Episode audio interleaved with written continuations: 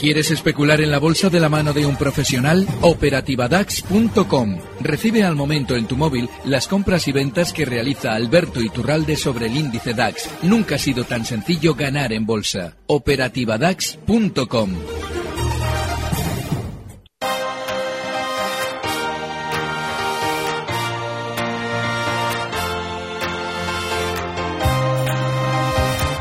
En Gestión a Radio, primera hora.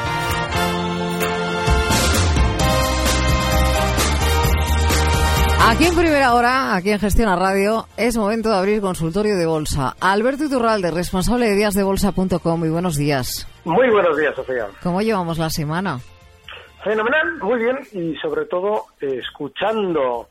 Eh, ahora parece que es normal que los bancos nos dieran noticias negativas, cuando hace siete días seguía todo en esa especie de vino y rosas tranquilo, eh, no tenía justificación las caídas anteriores y Mario Draghi y Janet Yellen nos van a salvar de cualquier problema. Bueno, pues importantísimo tener en cuenta que para que el mercado pueda hacer un suelo consistente y girarse al alza, veamos noticias realmente negativas, muy negativas. Se apuntaba el Santander el viernes. Y, ayer llegaba el BBVA. Pues fíjate, ayer el BBVA. Y van faltando los demás. Popular, CaixaBank, todos están marcando que van a caer. Y de hecho, eh, si observamos durante estas eh, semanas qué es lo que pasa con los teóricos soportes, porque los puntos a los que llegaban ayer los dos grandes bancos en el gráfico figuran como soportes, no van a ser tanto por una razón, y es que esas zonas de teórico soporte también sirvieron en su momento para dar información positiva. Debía haber sido al revés. Debían haber dado información eh, negativa. Así es que, ojo, porque lo más normal es que tras rebotes puntuales lógicos por sobreventa, lo que veamos sean más caídas también en los bancos. Bueno, vamos a abrir nuestro tiempo de consultas para que todos ustedes puedan llamarnos y que Alberto Iturralde les responda pues cualquier tipo de duda, qué valores entrar, de dónde salir, qué precios objetivos, dónde y a qué precio ponemos un stop. 91 242 8383, ese es el número de teléfono al que pueden llamar. 657 789116, ese es el móvil donde pueden enviar sus mensajes de WhatsApp. Correo electrónico primera hora arroba gestionarradio.com y en redes sociales a través de Twitter estamos en el perfil arroba phgestiona. Correo electrónico primera hora arroba gestionarradio.com que nos manda José Martín desde Madrid. Dos valores por los que quiero preguntar al señor Iturralde y que tengo en cartera para que me aconseje si mantengo o vendo. El primero es Viscofan a 51 euros. El segundo es AENA a 113. Vale. El precio de compra en sí es irrelevante porque ahora mismo estos dos valores, sobre todo AENA, ha dejado clarísima una zona de soporte justo en los 111,60 está ahora mismo en 114.25. Claro, él está en el medio. Bueno, pues eh, en principio se puede seguir dentro porque de hecho ha sido un valor que no ha tenido tanto castigo como los demás. Así es que el, el, stop en 111,60 y se puede estar. Viscofan es otro precio que también tiene su toque. De hecho, ha citado dos valores que a la hora de especular en el mercado español durante estos días yo creo que es muy inteligente porque Viscofan es un valor de tendencia alcista de largo plazo. Ahora bien, tiene otro soporte clarísimo en los 50 euros y no lo debe romper a la baja porque sigue muy lateral, la tendencia de largo plazo es muy alcista, pero en los últimos meses ha estado especialmente lateral y esa zona 50 es la parte inferior, así es que ese es el soporte. Precio de entrada para Telefónica, BBVA y Santander para hoy. Pues hoy, ahora, ¿Por qué? Porque hay un problema y es que hay una sobreventa puntual que seguramente se va a resolver con algún rebote durante estas horas, pero no mucho más de ahora. Por ejemplo, Telefónica, 9.13 ahora mismo. Pues no nos debe extrañar que quiera rebotar hasta 9.20. Pero claro, no estamos hablando de movimientos alcistas que digan, bueno, esto es para comprar para unos días. No porque lo lógico es que vayan de nuevo girándose a la baja durante las próximas horas. Así es que yo ahora mismo, en, los tres, ¿eh? Mm, si tuviera que ser para hoy, sería una compra para un 1% como mucho y salir porque creo que va a seguir cayendo. Además es que eh, necesitamos verdadero, una verdadera tragedia en los valores para que efectivamente puedan hacer un suelo. Y no estamos escuchando esa tragedia griega que necesitamos. Vamos con una llamada de teléfono en el 91 242 8383.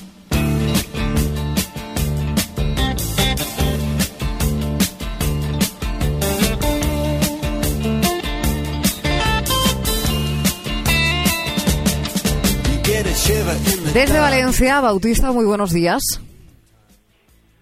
Buenos días. Mira, quería preguntar sobre Santander y, el y Bankia, si se podía entrar ahora o espero. ¿Santander o Bankia? Bankia, sí. O, los dos, uno de los, dos. Vale, perfecto. Pues gracias. Quedes escuchando al otro lado del teléfono. Vale, muchas gracias. Vamos con ello, Alberto. Vale. Eh, los dos grandes bancos, y con ellos también el Santander, que es el interesado, publicaban el viernes una mala noticia, ¿vale? Por el BBV ayer, ¿vale? Esos, esos recortes que hemos visto posteriores han ayudado a salir a muchos especuladores. Eso significa que para entrar en Santander, para un X muy pequeñito por ciento de beneficio, se puede intentar. Así es que, bueno, pues lo que hemos comentado antes, está en 3,70. La zona más clara de resistencia ahora mismo son 3,80 en el Santander. Mientras él vaya a especular en el muy corto plazo, se puede intentar ya con un stop justo en los 3,64. No es que sea mucho, pero bueno, con esa sobreventa lo más normal es que sí rebote. Bankia a mí no me gusta, porque es un precio que es mucho más bajista que los demás desde muchísimo antes que los demás. Así es que yo desde luego no estaría y bueno, pues si no podemos vivir sin Bankia, pues mejor en 0,78 que en los 0,80 donde está y con un rebote solo de 0,79. Hola, buenos días. Mi pregunta para el señor Iturralde es sobre el DAX. ¿Hasta dónde ve esta caída? Es que cuando nos lo ha escrito hace como unos 10 minutos estaba cayendo. Mi otra pregunta es sobre el dólar yen. ¿Cómo lo ve? Gracias. Bueno, el caso del, del DAX es eh, seguramente el de un índice que también tiene una fuerte sobreventa inmediata y seguramente también podría tener un rebote durante la sesión de hoy. Está en 9.594. Lo normal es que pudiera rebotar, pues en principio, esas zonas de 9.650. Pero también es importantísimo a la hora de ver siempre un, un rebote importante, ver cierto nerviosismo en el suelo con noticias negativas y no está sucediendo así. El DAX, aunque nos digan que eh, está cayendo mucho en una sesión concreta, es un índice que globalmente ha caído mucho menos, por ejemplo, que nuestro IBEX, con lo cual deberíamos ver más caída, más negatividad para poder ver un rebote. El dólar yen, el dólar yen está llegando hasta un soporte. Justo ese soporte es ahora mismo el dólar yen 110,46, está en los 108,60. Ahí va a tener un cierto rebote, pero hay que tener en cuenta que en los últimos meses ha dibujado una inmensa figura de vuelta a la baja, que lo va a proyectar durante estos meses también a la baja hasta zonas de 103,50 eh, puntos. Mm, pues cuidado. En el 657789116 nos escribe Antonio, buenos días, se comenta que el IBEX puede llegar a 6.600. ¿Cómo lo ve? Uy, y, y a 200. Vamos a ver. Hay, hay algo importantísimo, y lo, lo, comentábamos hace cosa de unos meses con aquello de la gran caída del IBEX, que en el momento en el que ha recortado desde eh, 10.600 hasta 8.000 puntos, como pasó entonces, ya todo el mundo ve los 4.000. Claro.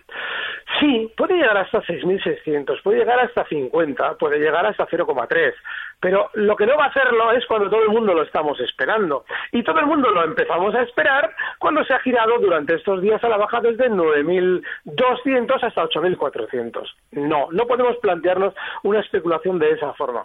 Así es que yo ahora mismo, salvo que él sea un especulador de muy largo plazo, con lo cual no va a estar pendiente al día de la, de la, de la evolución del IBEX, pues estaría observando que lo lógico es que tengamos un poquito más de recorte hasta zonas de 8.100 ahí sí, ahí probablemente tenga un primer rebote, pero esos 6.600, desde luego, eso es historia ficción, hay que esperar. Con todo tan negativo eh, y todo el mundo esperando los 7.500, nos pregunta María desde Sevilla qué valor del IBEX sería mejor para cortos, si BBVA o Santander. Le he escuchado Para cortos, bueno. de noticias negativas. Para de entrada, es que ese es el problema. Mira, si antes pensaba que probablemente tendríamos un rebote puntual, cada vez lo pienso más. Porque estamos todos mirando cada vez más abajo. A ver, hay que tener en cuenta que los dos grandes bancos nos han dado fenomenales noticias. De los dos, el que mejores noticias ha dado ha sido el Santander. Pero, digo, en el pasado, los test de estrés, resultados, dividendos, bla, bla, bla. Pero también el que más ha caído es el Santander. Con lo cual, ahora lo normal es que si quisiéramos hacer una estrategia con uno de los dos para superar al otro, no vayamos a acertar, porque lo lógico es que el BBV compense la menor caída que ha tenido con respecto al Santander. Así es que yo lo que haría es ir a medias en cualquiera, bueno, en los dos valores y con poquita carga porque todo el mundo está muy negativo y eso suele generar rebotes puntuales. Pues mire, eh, Juan sigue preguntando en ese tono negativo, dice estoy corto en IBEX, ¿hasta dónde lo ve más probable? Bueno, yo creo que ahora el IBEX lo más normal es que eh, continúe recortando. Eh, a ver, ojo, eh, esto fuera de rebotes puntuales, pero que continúe recortando hasta esa zona que he citado, esa zona 8100 es una zona de soporte. Así es que en principio los cortos están bien. Sí le colocaría el stop en los 8600 precisamente porque ahora no nos debe extrañar que tenga algún rebote por sobreventa, pero sí, 8100 es el objetivo bajista. Está en 8421 ahora mismo. Mensaje en el 657789116. Quisiera preguntar por Mediaset. Gracias. Bueno, Mediaset tiene un problema, un problema más que un problema, y es que eh, en el pasado hizo una de esas maniobras que solemos explicar que son grandes trampas, que es una vez que ha subido mucho el valor, lo había hecho hasta zonas de 11, entre 11.50 y 13, nos publica, nos dice, alguien nos dice que igual hay una OPA sobre la compañía. Eso es que el valor está herido de muerte. Desde entonces ya ha recortado, desde 13 ha llegado a caer hasta 8,20. Claro, desde 8,20 en las últimas semanas ha rebotado con mucha fuerza hasta 10,50. Y de nuevo volvemos a escuchar teóricas, noticias positivas sobre la compañía. Así es que mucho ojo porque en ese rebote, hasta 10,50, ha dibujado un movimiento lateral que nos sirve fenomenalmente como punto de stop. Los 9,90 es la parte inferior de ese movimiento lateral y el stop. Así es que está ahora mismo en 10,13. Si vamos a intentar lo que no deberíamos, el stop en 9,90. Hola, soy José de Burgos. Me gustaría preguntar a Alberto Iturralde por Ebro, compradas a 18.90, y FAES a 2.58. Stop y resistencias y si cree que con el momento actual es mejor mantenerlas o quitarlas. Bueno, yo lo que creo es que hay un problema en el mercado español y es que hay tan poquito, tan poquito que dices, bueno, ¿qué hago? ¿Vendo esto y me lo quito? Digo, bueno, pues si sabes estar fuera del mercado, sí, sal, porque lo más normal es que puedan tener un recorte. Yo he apostado por Ebro durante estas semanas porque es un valor contramercado, es un valor con tendencia alcista y desde luego que si tengo que estar en el mercado, prefiero hacerlo en valores como Ebro Foods. Así es que yo seguiría por ahora dentro. Eso no quita lo más normal es que en el peor de los casos Ebro pudiera incluso recortar hasta zonas de 8.14. El soporte que yo semanas atrás comentaba en 8, eh, perdón, en 18.14 sería. El que yo comentaba en 18.40 por aquello de los dividendos ha descendido a 18-14. De manera que, bueno, pues tendríamos que tener cierta paciencia, pero sí, seguiría dentro de euro. No así en FAES, porque FAES es un valor que lleva muchísimos años en una tendencia bajista que, claro, como ha rebotado también durante estos, últimas, estos últimos meses, nos da la sensación de que es algo, pero no es nada. Está ahora mismo cotizando en 2,72, que es el mismo punto en el que cotizaba en el 2009, en el 2008 y lo llegó a hacer también en el 2005. No hay que estar en FAES. Seguimos en primera hora en Gestión a Radio contestando sus preguntas en nuestro consultorio de bolsa.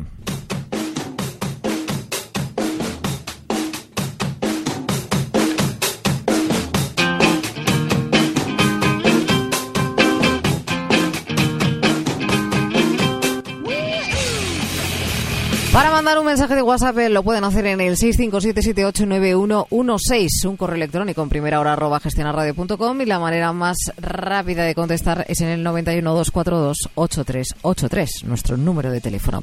Buenos días, ¿cómo ve a Zardoya y a Logista? Estoy en las dos con un 2% de pérdida. Pregunta que nos hace Juan desde Sevilla. Fíjate, yo a Zardoya esa semana pasada esperaba, porque también es uno de estos precios que funciona normalmente contra el mercado, esperaba más rebote. Y desde luego que, bueno, pues yo quizás si estuviera, colocaría ya un último stop, por ejemplo, en zonas de 9,70. Está ahora mismo en 9,77 y en principio ese sería mi stop. Logista es distinto, es un valor que he comentado en 100.000 ocasiones que cada vez que el mercado recortase esto iba a funcionar mejor. Lo ha hecho así durante estos meses y solo se puede estar en este valor si estamos tranquilos, con poca parte del capital para que no nos desespere y ahora con un stop en los 19,15 cotiza en 19,58. ¿Cuál sería un buen precio para comprar CaixaBank a largo plazo, José?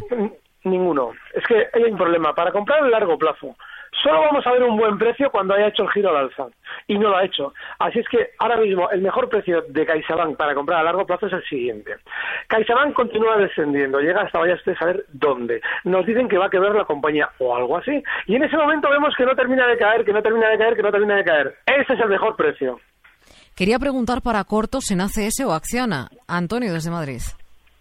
Vale, está bien visto. Eh, El problema de ACS para cortos es el siguiente, y es que eh, estos días ha marcado justo ya en la resistencia, en los 27,20. Esa es la zona mejor. Así es que como ya lo ha hecho, pues si vamos a abrir cortos, ese es el stop, 27,20. Y el problema que tiene también es que es un valor tremendamente volátil, porque ACS es muy, muy rápido en sus movimientos.